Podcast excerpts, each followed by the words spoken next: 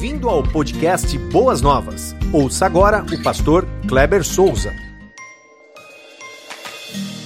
A história de Israel é uma história muito interessante, icônica. É um povo extremamente abençoado. A palavra de Deus, ela nos diz em algum momento que Deus trata este povo como a menina dos seus olhos. Não é interessante esse olhar romântico de Deus para o seu povo? No livro de Isaías, a palavra vai nos dizer, Deus falando para o povo assim: Eu escrevi o seu nome na palma da minha mão nós temos os nossos nomes lembrados por Deus um a um, escrito. Todos os nossos nomes estão escritos no, na palma da mão do nosso Deus. Mas em contrapartida era um povo extremamente teimoso, um povo que se deixava levar pelo engodo, pelo engano, ao mesmo tempo que observava ah, e observou um Deus extraordinário que abriu o mar, que mandou o maná, as codornizes, mas era um povo que estava sempre reclamando. Era um povo que, quando então era tentado, se dobrava diante de outros deuses, confeccionando de madeira, de pedra, outras entidades. E o livro de Isaías, Deus vai recomendar então ao povo e vai, em algum momento ali, ou melhor me dizendo, em vários momentos, puxar a orelha do povo, mas ao mesmo tempo, Deus vai declarar o seu amor tão grandioso por esta nação. Mas Deus relata que aquele povo deveria passar pelo, mais uma vez por um cativeiro por causa da sua desobediência. A Babilônia vem, entra, leva o povo cativo por três momentos. Leva primeiro os meninos, os príncipes de Israel. Dali está Daniel, Sadraque, Mesaque, Abidnego, leva outro, uma outra leva num segundo momento, e no terceiro momento conquista tudo, deixa somente os pobres, os necessitados lá em Israel. A história vai nos contar que a Pérsia, então, agora domina os babilônios, e o povo de Israel agora fica refém na nação da Pérsia. Quando os babilônios invadem, eles destroem o templo de Salomão. Quando a Pérsia permite que uma parte do povo volta, o povo está tem a permissão de reconstruir novamente o templo. Os macedônios entram, conquistam tudo, e agora Israel é refém dos macedônios. Alexandre o Grande. Alexandre morre muito cedo, muito novo. Os seus generais dividem ali o poder, Seleucidas, Ptolomeus. E eles estão ainda dominando o povo de Israel. Chega ali por volta do ano 137 antes de Cristo. Os macabeus levantam numa revolta e o povo de Israel experimenta um pouco de paz e o domínio do seu próprio governo. Mas entre o ano ah, 40 antes de Cristo e 37, o imperador Ptolomeu romano invade a Palestina e em 37 ele domina toda aquela região. E aí depois vem Júlio César, Marco Antônio e, e, e outros Césares, né? Porque isso é título, não era nome. a, a Rússia vai pegar ali os, os czares que vêm de César. Mas é nesse contexto romano que chega aquele enviado por Deus, queria derramar o seu grande amor por nós, Jesus Cristo, o nosso Senhor. Aos 30 anos, o Senhor Jesus, então, começa o seu ministério e ele vai montar uma escola apostólica, ele separa 12 homens. E ele começa a chamar. Tem um momento que André, então, ah, passa a ser seguidor de Jesus Cristo. E leva seu irmão, Pedro. João capítulo 1, versículo 42, Jesus volta-se para Pedro e fala assim: Você é Simão, filho de Jonas. Mas agora o seu nome será Kefas, que significa Pedro. Jesus volta-se para Pedro e diz assim: Eu conheço a sua história. Eu conheço o seu passado. Eu sei de onde você veio. Eu sei onde você mora. Eu sei como é que foi a sua criação. Eu conheço o seu pai. Eu conheço o seu ofício. Eu sei tudo sobre você. Eu quero dizer para você nesta noite, querido amigo, que Jesus sabe tudo, absolutamente tudo sobre a sua história, as suas dores, as suas lágrimas, os seus sofrimentos, as suas alegrias, as suas satisfações, as suas vitórias em nome de Jesus. Jesus sabe tudo. Mas ele não sabe somente o seu passado, mas ele também conhece o seu presente. E como bem diz o nosso pastor, o futuro. Jesus já esteve lá, o nosso futuro, Jesus já esteve lá. Então Jesus conhece o nosso passado, conhece o nosso presente e sabe tudo acerca do nosso futuro. Jesus então reúne a sua, os seus, os seus doze. E foi uma dificuldade muito grande. Porque esse, é, é, é, o pastor Dalbérico pregou hoje de manhã e falou do senso de humor de Deus, e é impressionante o senso de humor de Deus. Só ele para reunir um zelote e um publicano. Um zelote era contrário ferrenho a Roma, o publicano já era a favor a Roma. E os dois estavam ali. Vamos tentar imaginar. Simão Zelote ah, mestre, eu vou te seguir. Aí chega lá na escola, e na sala de aula, onde estão, onde estão 11 sentados, ele é o décimo segundo. Aí assim, ué, mas tem um publicano aqui dentro. Os olhares, provavelmente, eles se cruzavam assim. Mas esse é Jesus. Pegam pessoas diferentes e forma ali a sua escola. E dentre esses doze está ali o Pedrão. Ah, a história de Pedro é sensacional, é extraordinária. Um homem impetuoso, um homem falador, um homem que quer sempre sair na frente. Olha, vamos, vamos fazer aqui uma cabana. Moisés, Elias, para o Senhor. E ele estava sempre falando. Era aquele homem que começava tudo e não terminava nada.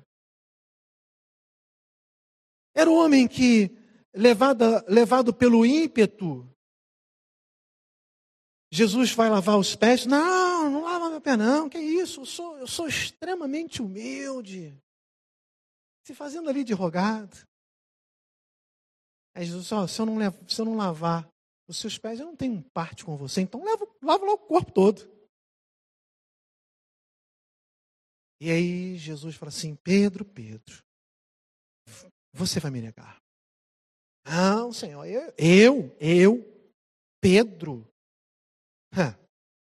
Todos os outros aí, olha como é que era Pedro. Todos os outros aí, eles podem até te negar, eu não. Não, um galo vai cantar. Você vai me negar três vezes. O galo vai cantar. E você vai lembrar que eu te disse isso. E foi isso que aconteceu. É um homem que pega a espada e corta a orelha de Malco. Jesus vai lá e. Milagre. Hoje foi pregado sobre milagre, de forma extraordinária. Ele coloca lá a orelha de Malco no lugar. Jesus está ali sendo julgado. Pedro, então, faz um sinalzinho para João. João, dá um jeito aí para eu. Eu quero entrar. E diz a Bíblia que Pedro entra e ele segue de longe. E algumas pessoas falam assim: você, você é discípulo dele. É, foi o momento que ele negou, né? A tua fala te condena, ou seja, era o sotaque. O sotaque de Pedro. Eu não, eu não, eu não. O galo canta, ele tem um, um olhar, o olhar de Jesus, o olhar de graça e misericórdia. É o mesmo olhar que Jesus está olhando para você nesta noite. Um olhar cheio de graça, um olhar cheio de misericórdia, um olhar salvador.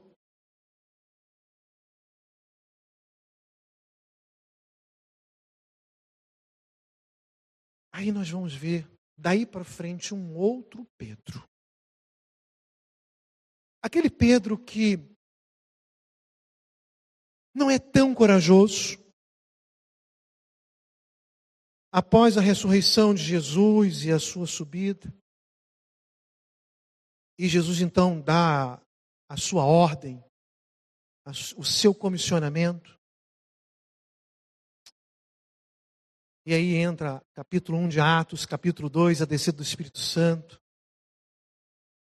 É outro Pedro. Quando você lê as cartas de Pedro, você não pode ser a mesma pessoa, e realmente não é.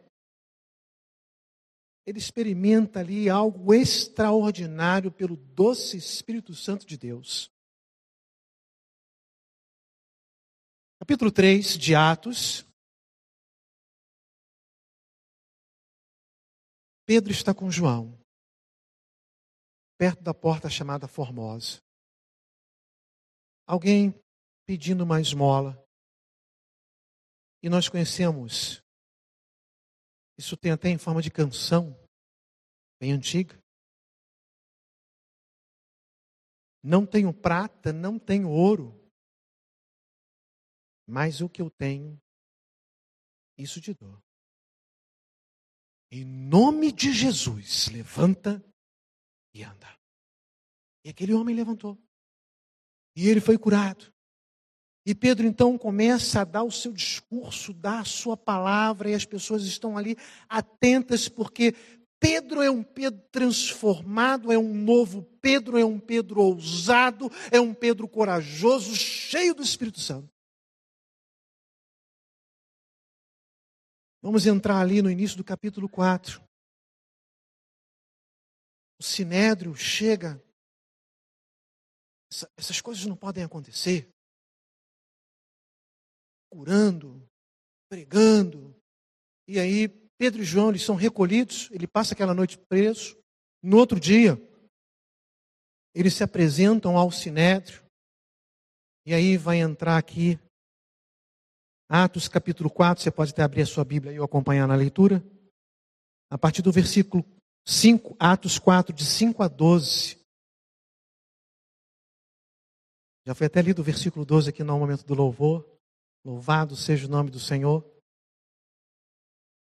Mas o texto diz assim: aconteceu no dia seguinte, reuniram-se em Jerusalém os seus principais, os anciãos, os escribas, e Anás, o sumo sacerdote, e Caifás, e João e Alexandre e todos quantos havia da linhagem do sumo sacerdote, e pondo-os no meio perguntaram: Com que poder ou em nome de quem fizestes isso? Então Pedro, cheio do Espírito Santo, lhes disse: É outro Pedro, gente.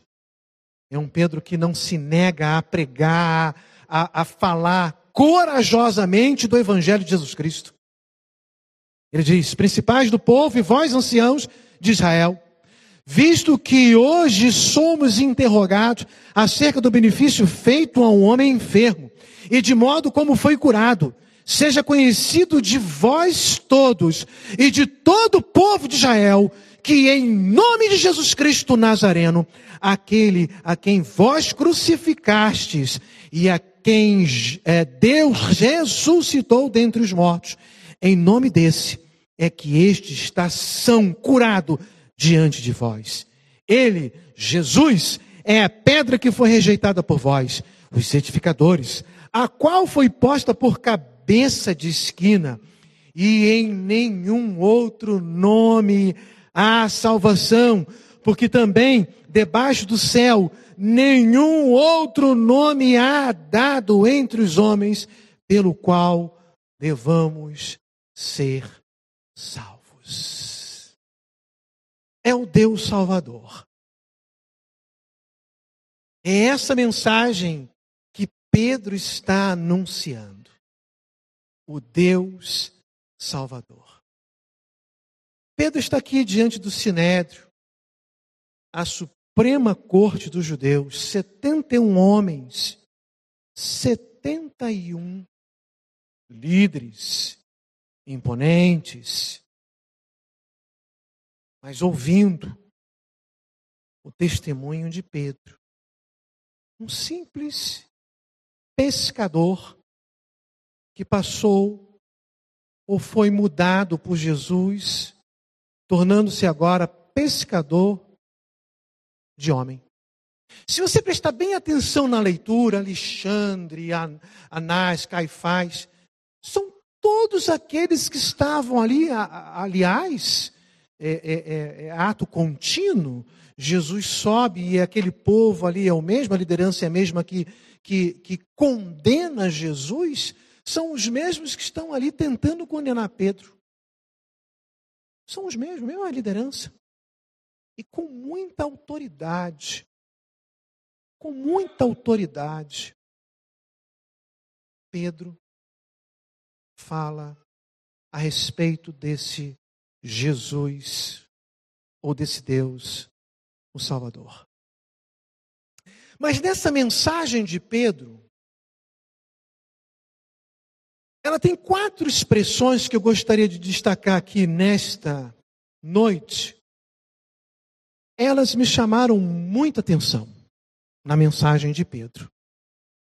E é a mensagem que Deus deseja falar a você, ao seu coração, nesta noite, meu querido amigo, meu querido visitante você que está aqui pela primeira vez, ou tem o hábito já de vir à Igreja Batista Boas Novas, mas ainda não tomou a sua decisão ao lado desse Deus Salvador. Eu quero dizer para você que hoje Deus vai é, é, pedir uma decisão sua. Então preste atenção nessas quatro expressões que Pedro usou na sua mensagem e que eu quero destacar. A primeira expressão está lá no início do versículo 10. É quando ah, Pedro fala assim: Jesus Cristo Nazareno, a quem os senhores crucificaram. Pedro destaca isso de uma forma muito veemente. Mas muitas vezes nós não sabemos ou não compreendemos a profundidade daquilo que o Senhor Jesus Cristo veio fazer e fez por cada um de nós. Nós até falamos que você precisa de salvação. Você já ouviu isso muitas vezes, mas a pessoa às vezes fica assim: eu preciso ser salvo do quê? Você precisa entender um pouco disso para que você possa tomar uma boa decisão esta noite. Quando Deus cria o homem, o dota de liberdade de escolha, livre-arbítrio, coloca lá no jardim, fala assim: você pode comer de todos os frutos que está aqui no jardim, mas a árvore do conhecimento do bem e do mal, você não pode comer. Porque o dia que você comer, certamente morrerá. Gênesis 2, 16, 17, 18. Entra o capítulo 3 e mostra a serpente que era mais astuta, é assim que o texto diz, e começa a ludibriar e começa a dizer: olha, o que Deus falou é mentira. Você acha que Deus falou a verdade para vocês? Não. Ele pega a palavra de Deus e tenta usar contra argumentos de falácia, falsos. Satanás fazendo isso. Ele usando argumentos falsos, dizendo que Deus havia mentido, quando Deus não pode ser tentado pelo mal, como diz a palavra de Deus. E ele engana. E diz: Você pode comer, porque o dia que você comer, você vai ser igual a Deus, conhecendo o bem e o mal. Eva come primeiro, dá ao seu esposo, ele come. Vem, estão nus, se escondem, têm vergonha, e vocês conhecem a história. E é a rebelião do homem, é o homem com a tentativa de governar a sua própria vida. E hoje nós vemos assim. O homem, ele quer ter uma religião de conveniência. Uma religião que não vai exigir muito compromisso dele. Eu quero dizer para vocês que seguir Jesus Cristo não é ter uma vida religiosa. Seguir Jesus Cristo é estilo de vida. É você dizer assim: não para mim mesmo, não para as minhas vontades, não para as minhas atitudes, mas sim para a vontade de Deus. Eu quero fazer a vontade desse Senhor e Mestre.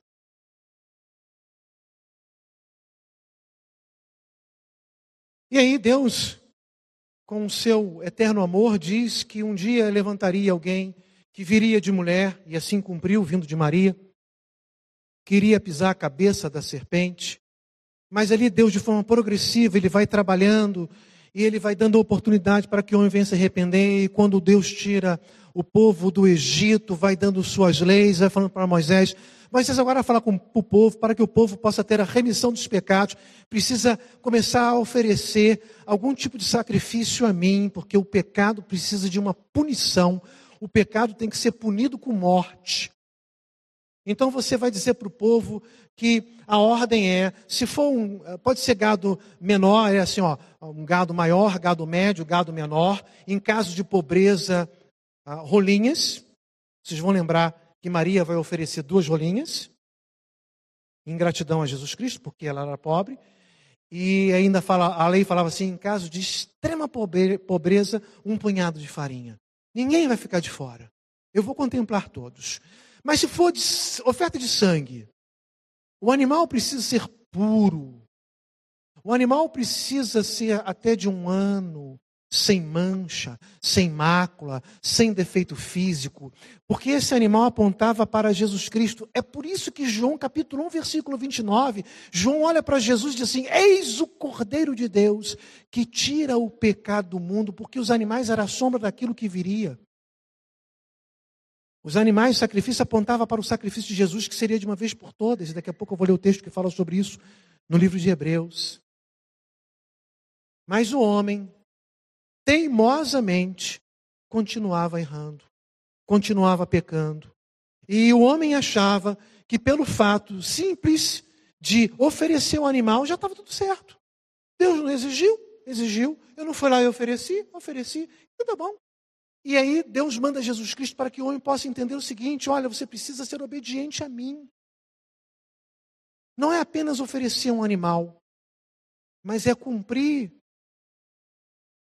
a minha vontade, o meu querer, os meus preceitos, seguir os meus mandamentos.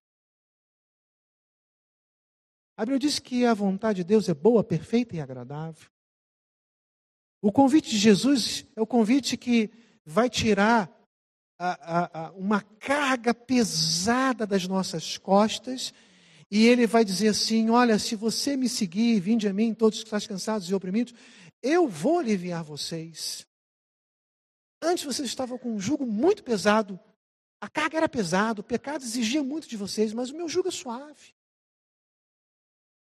O meu fardo é leve. Deus manda, manda Jesus Cristo. Jesus é o próprio Deus encarnado, Emmanuel, Deus conosco. Jesus vem 100% homem, 100% Deus. Filipenses vai dizer que, Paulo, lá no livro de Filipenses, que ele deixa a sua glória, se humilha, se torna homem. Mas ao mesmo tempo que ele é homem, ele é Deus. Por isso que Jesus Cristo é o único que tem condições de transformar a nossa vida.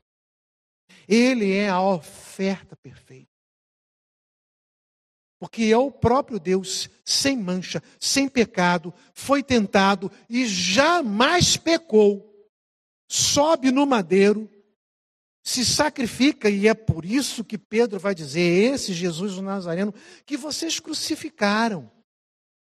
Mas a crucificação foi um ato de, de misericórdia, foi um ato de amor, foi um ato de graça para com a humanidade, para que o homem pudesse entender: olha, esse aqui é o, substituto, é o substituto, é a morte substitutiva.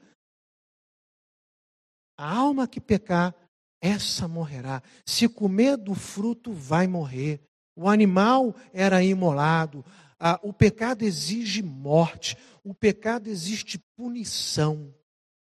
Os nossos pecados, eles receberam a devida punição, que foi a morte de Jesus Cristo na cruz do Calvário. E aí, quando você lê Isaías 53, é um texto, um dos textos mais belos da palavra de Deus, que vai dizer que ele tomou sobre si as nossas dores. O castigo que nos traz a paz estava sobre ele pelas suas pisaduras, feridas.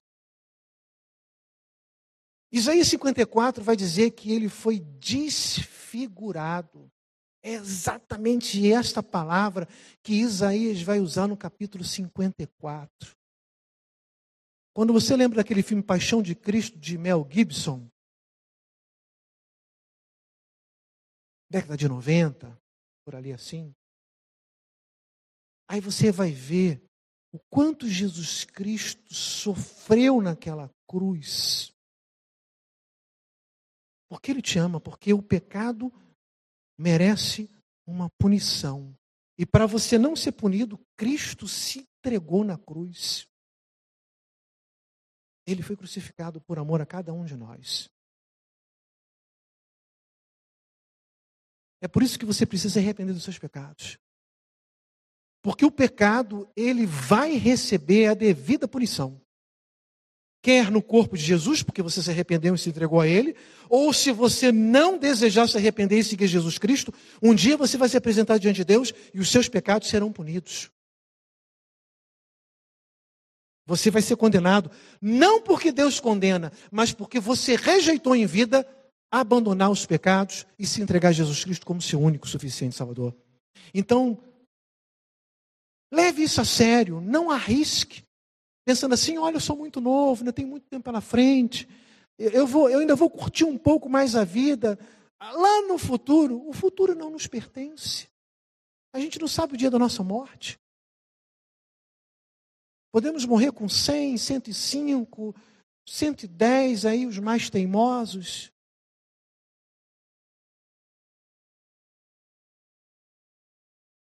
Mas morre também 15, com 20, com 30. Leve isso a sério. Jesus morreu. Jesus foi crucificado. Porque ele nos amou profundamente. Mas ele fez isso para que não tenha nenhuma necessidade de você sofrer sofrer a morte eterna.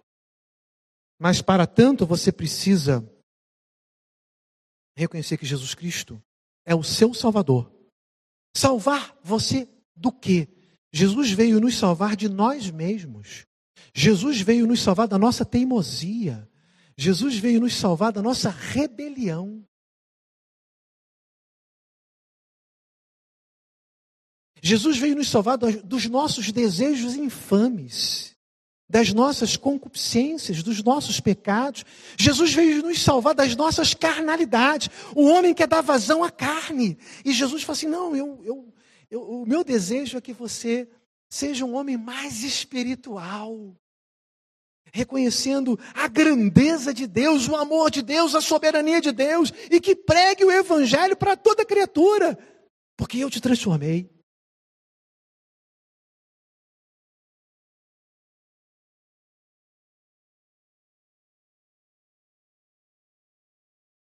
Isso é tão interessante que quando João capítulo 8, a mulher que foi pega num ato de adultério, e ali é, é, é, bem interessante porque a lei dizia que homem e mulher deveriam ser entregues para a punição, e somente a mulher é levada, porque eles queriam pegar Jesus, estão fazendo uma pegadinha com Jesus. O texto, está, tá, o texto diz que Jesus estava na areia escrevendo. A palavra no grego para escrita ali é agrafós. Essa palavra significa escrever contra. Alguns estudiosos dizem que Jesus estava escrevendo, possivelmente, adultério, mentira, carnalidade, fofoca. E as pessoas estavam com pedra na mão, mas quando olhavam ali, falavam assim: oh, mas aquele ali é o meu pecado. Enfim, nós conhecemos a história, e eu não vou me delongar em João capítulo 8. Mas quando aqueles homens vão embora, desde os mais experientes de vida até os mais moços, moços, e saem. Onde estão os teus acusadores? Ninguém, ninguém está para me acusar, eu também não te acuso.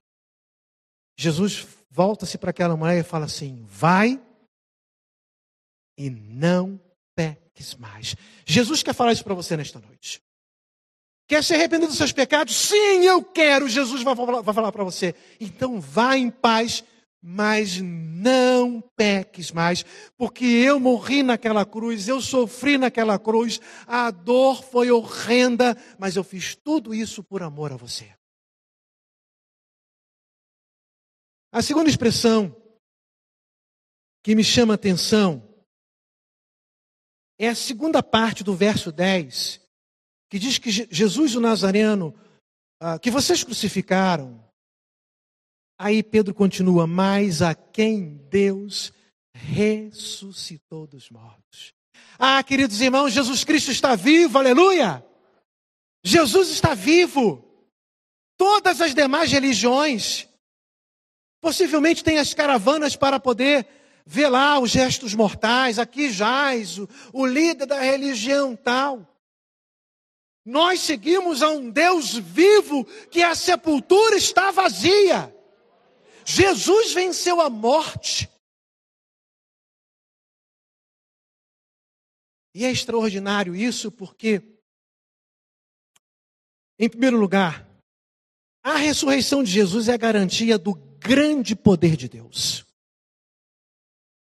Em Atos 2, 31 e 32, no capítulo 4, eu já li, Pedro repete a mesma expressão, mas Pedro fala aqui no capítulo 2, prevendo isso, falou da ressurreição de Cristo, que não foi abandonado no sepulcro e cujo corpo não sofreu decomposição. Isso era uma profecia bíblica. Não deixará o teu santo passar pela decomposição, ver a corrupção. A corrupção lá em algumas, algumas versões bíblicas é decomposição da carne.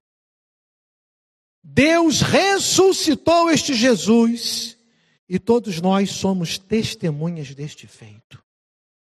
O grande poder de Deus. Jesus morreu, mas Jesus ressuscitou.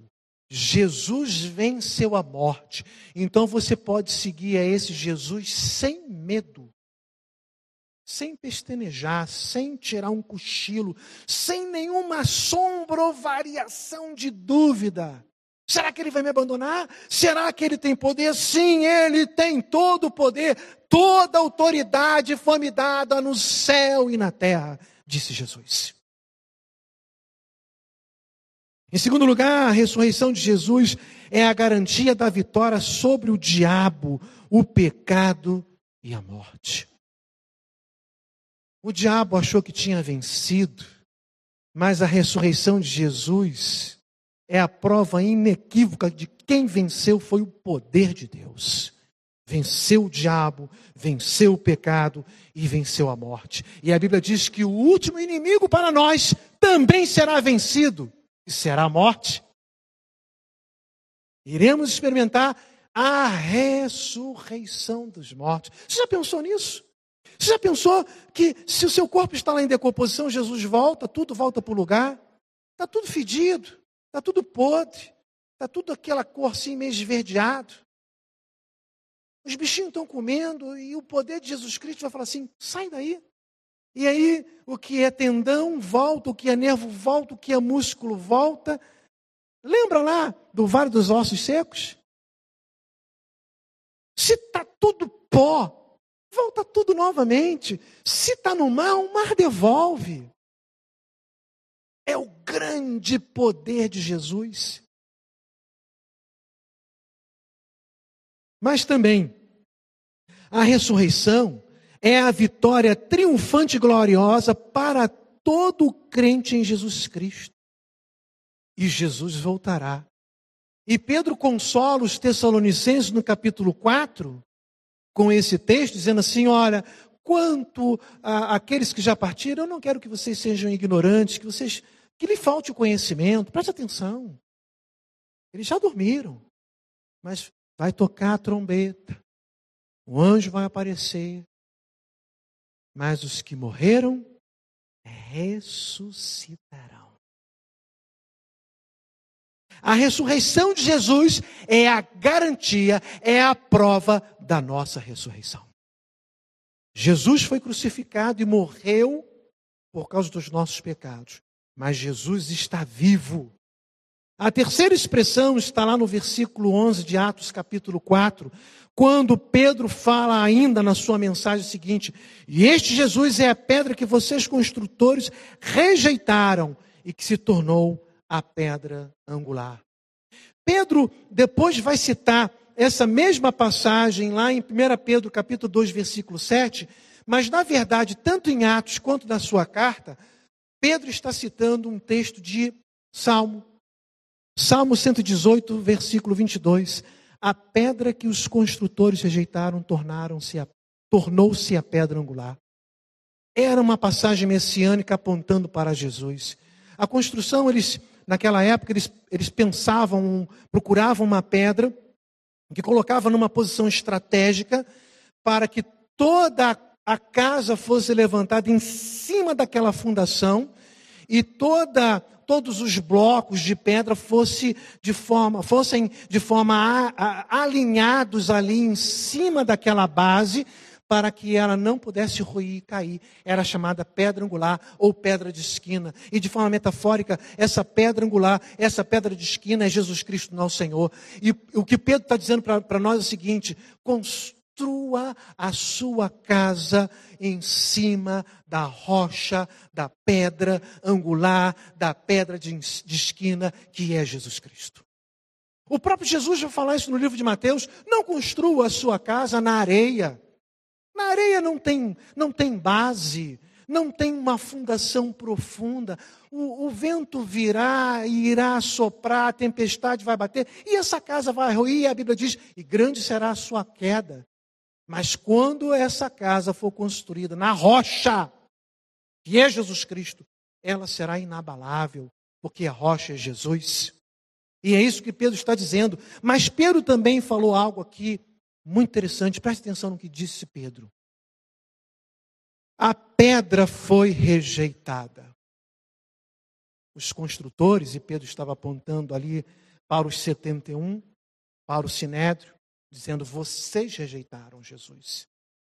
Eu me volto para você nesta noite e, de forma muito carinhosa, muito amorosa, digo: não rejeite a Jesus esta noite. Assim como foi lá em Massá, diz o livro de Hebreus: se hoje ouvires a minha voz, não endureçais os vossos corações, não endureça o seu coração. Deixa o Espírito Santo fazer a grande obra. E a última expressão, ela diz assim, no versículo 12, foi lido até com a equipe de louvor: Não há salvação em nenhum outro, pois debaixo do céu não há nenhum nome dado aos homens, nenhum outro nome dado aos homens, pelo qual devamos ser salvos. Não existe nenhum outro nome, a não ser o nome de Jesus. Isaías, por 13 vezes, vai, Deus vai se apresentar como o Deus redentor. treze vezes, dizendo assim: Eu sou o redentor de vocês. É o Deus que redime o povo. A ideia de redentor é a ideia de resgate. É a ideia de resgatar aqueles que estão em perigo. O Novo Testamento usa algumas palavras para uh, trazer a ideia de, de resgate, de redenção, de redimir. Eu quero apresentar aqui, chegando ao final desta mensagem, em três palavras que o Novo Testamento apresenta, trazendo a ideia de resgate. A primeira palavra é agorazo, a palavra grega. Essa palavra significa comprar no, preste atenção aqui, comprar no mercado. Agorazo significava comprar no mercado. Estamos falando do mercado de escravos. O escravo era apresentado no mercado, era colocado uma, uma pedra grande, o escravo era acorrentado em cima desta pedra, e alguém chegava lá e comprava aquele escravo. Mas a agorazo era a compra no mercado para que o, aquele que comprasse pudesse ainda comercializar aquele escravo, não retirando ele de cima da pedra, não retirando as correntes do seu pé, para ver se ele ganhava um pouco a mais com a venda daquele escravo. Eu quero dizer para você que Jesus não agiu assim. Quando ele pagou a pena pelos nossos pecados, o agorazo, ele nos comprou mas para não nos vender, mas para que Ele pudesse ser o nosso Senhor e Mestre. A segunda palavra que o Novo Testamento usa é uma palavra é, bem parecida com a primeira, se a primeira é agorazo, a segunda é exagorazo, exagorazo, que traz a ideia de comprar do mercado. Se a primeira era comprar no mercado, e eu estou falando de mercado de escravos, a segunda é comprar do mercado. Então era aquele que comprava o escravo ou todos os escravos e retirava de cima daquela pedra, retirava a, os, os, grilhões, da, as correntes das, da canela e levava aqueles escravos embora e dizia: agora vocês, vocês estão livres. Jesus fez isso por nós. Jesus nos resgatou com exagorazo. Ele nos retirou do mercado da escravidão do pecado. E ele nos liberta e diz: Agora eu comprei por vocês por um bom preço, que foi preço de sangue. A última palavra que o Novo Testamento usa é lutrô, que tra traz a ideia de resgate por meio de pagamento de importância. E aí nós vamos ver o Pedro transformado na sua primeira carta, versos 18 e 19, dizendo assim: sabendo que não foi com coisas corruptíveis como prata ou ouro que fostes resgatados, lustró ou lutró, da vossa vã maneira de viver, que por tradição recebestes dos vossos pais, mas com o precioso sangue de Cristo, como de um cordeiro imaculado e contaminado. O preço que foi pago, o resgate que foi pago para nos tirar do mercado de escravos, foi o sangue de Jesus Cristo na cruz do Calvário. Então não deixe esse grande amor, este grande sacrifício passar em branco em vão. Não se faça de difícil nesta noite, nem de mais importante do que o próprio Deus. Lembre de uma coisa: Jesus não precisa de mim para absolutamente nada. Queridos, olhe para mim, sou débil, sou mortal, eu não sou nada. Deus precisa de mim e de você para quê? mas é por causa do seu amor, da sua graça e da sua misericórdia que ele envia Jesus e ele quer te chamar de filho amado, te resgatando e te salvando. Naquela mensagem de Pedro, diz que milhares de pessoas elas tomaram a decisão ao lado de Jesus, crendo em Jesus Cristo, o único e suficiente Salvador, o Deus Salvador. O meu desejo, a minha expectativa e a minha esperança é que esta noite seja uma noite de salvação aqui nesta igreja.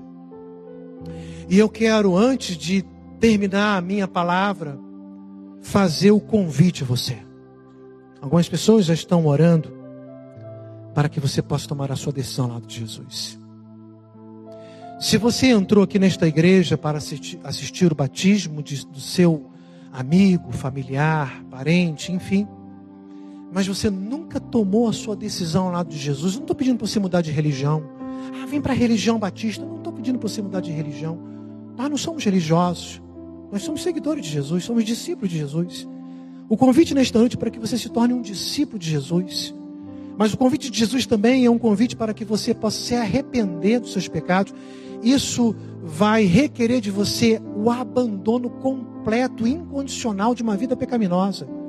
E a confissão de, de, desta vida, Senhor, eu confesso, eu, eu, eu, eu sou pecador e eu quero que o Senhor entre no meu coração e perdoe os meus pecados.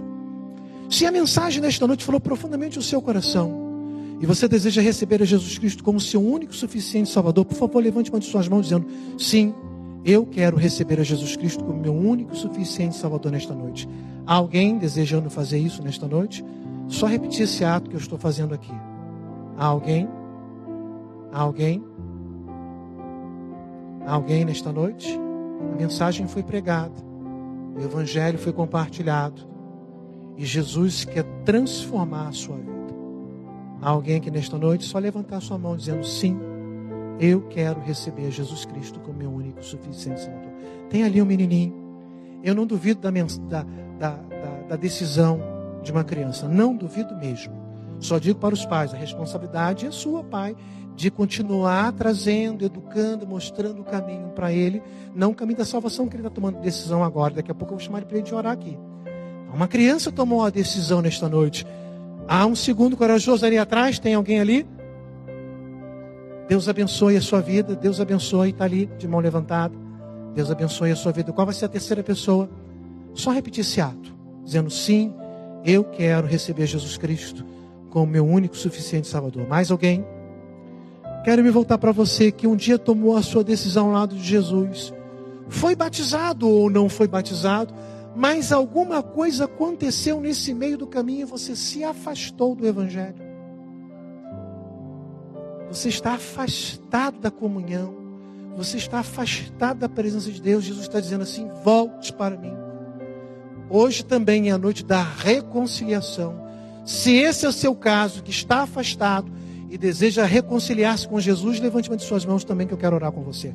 Alguém que está afastado, deseja se reconciliar, Deus abençoe a sua vida. Mas alguém que está afastado, deseja reconciliar, só levanta sempre bem, Deus abençoe sua vida. Mais alguém? Eu vou pedir que essas pessoas venham aqui à frente. Por favor, venha bem aqui na frente. Você que levantou a mão, pode vir. A mãe pode trazer o menininho, traga aqui, vem cá. Você que está ali atrás, pode vir aqui à frente. Vou pedir para os pastores ajudarem aqui. Pode vir aqui à frente, pode vir. Reconciliação, tomou a decisão na de Jesus, vem aqui à frente. Você que levantou a mão lá atrás, pode vir aqui à frente. Os pais podem ajudar, pode trazer aqui, vem cá. Receba, os pastores estão aqui. Há mais alguém que deseja ou receber Jesus Cristo ou reconciliar-se com o Senhor, só levantar uma de suas mãos ou vir aqui à frente, que nós queremos orar. Pode vir aqui à frente, pode vir. Traga ele aqui. Pode vir aqui. Deus abençoe, Deus abençoe. Pode vir aqui à frente. Pode chegar. Deus está fazendo a obra. Não vou me delongar muito, mas você viu aqui ah, sendo realizados os batismos. Os batismos foram realizados. Se você deseja também se tornar membro desta igreja através do batismo, por favor, nos procure ali na sala do visitante, dizendo: Olha, eu quero entrar na classe de batismo, como é que eu faço? Eu quero me batizar. E nós vamos passar essa instrução também por você. Aqui estão as pessoas que tomaram a decisão ou reconciliação lá de Jesus. Vou pedir ao pastor Wagner, pastor presidente dessa igreja, que vai fazer oração por essas vidas. Obrigado, pastor. Privilégio, pastor que bênção, viu? Pessoas amadas, queridas, alguns que vamos conhecer ainda, viu? Mas é tão bom estarmos juntos aqui. Queridos, eu sei que esse é um momento muito desafiador na vida das pessoas. Um dia também eu estava sentado aí no seu lugar e dizendo: será que eu vou à frente? Eu vou me expor? Eu vou assumir um compromisso com essa igreja, com esse pastor? Não, de modo algum. É só entre você e o seu Deus. Eu sei cada palavra que o pastor Kleber falou aqui a respeito do pecado e da distância de Deus. Eu não nasci dentro de uma igreja. Eu vim do mundo. E eu sei que glorioso perdão foi aquele que Jesus Cristo conquistou, morrendo naquela cruz em meu lugar. Aqui ou pela internet. Se você está nos assistindo pela internet e tomou uma decisão, quem sabe pelo apelo do pastor Kleber, você está retornando, escreva para nós agora mesmo.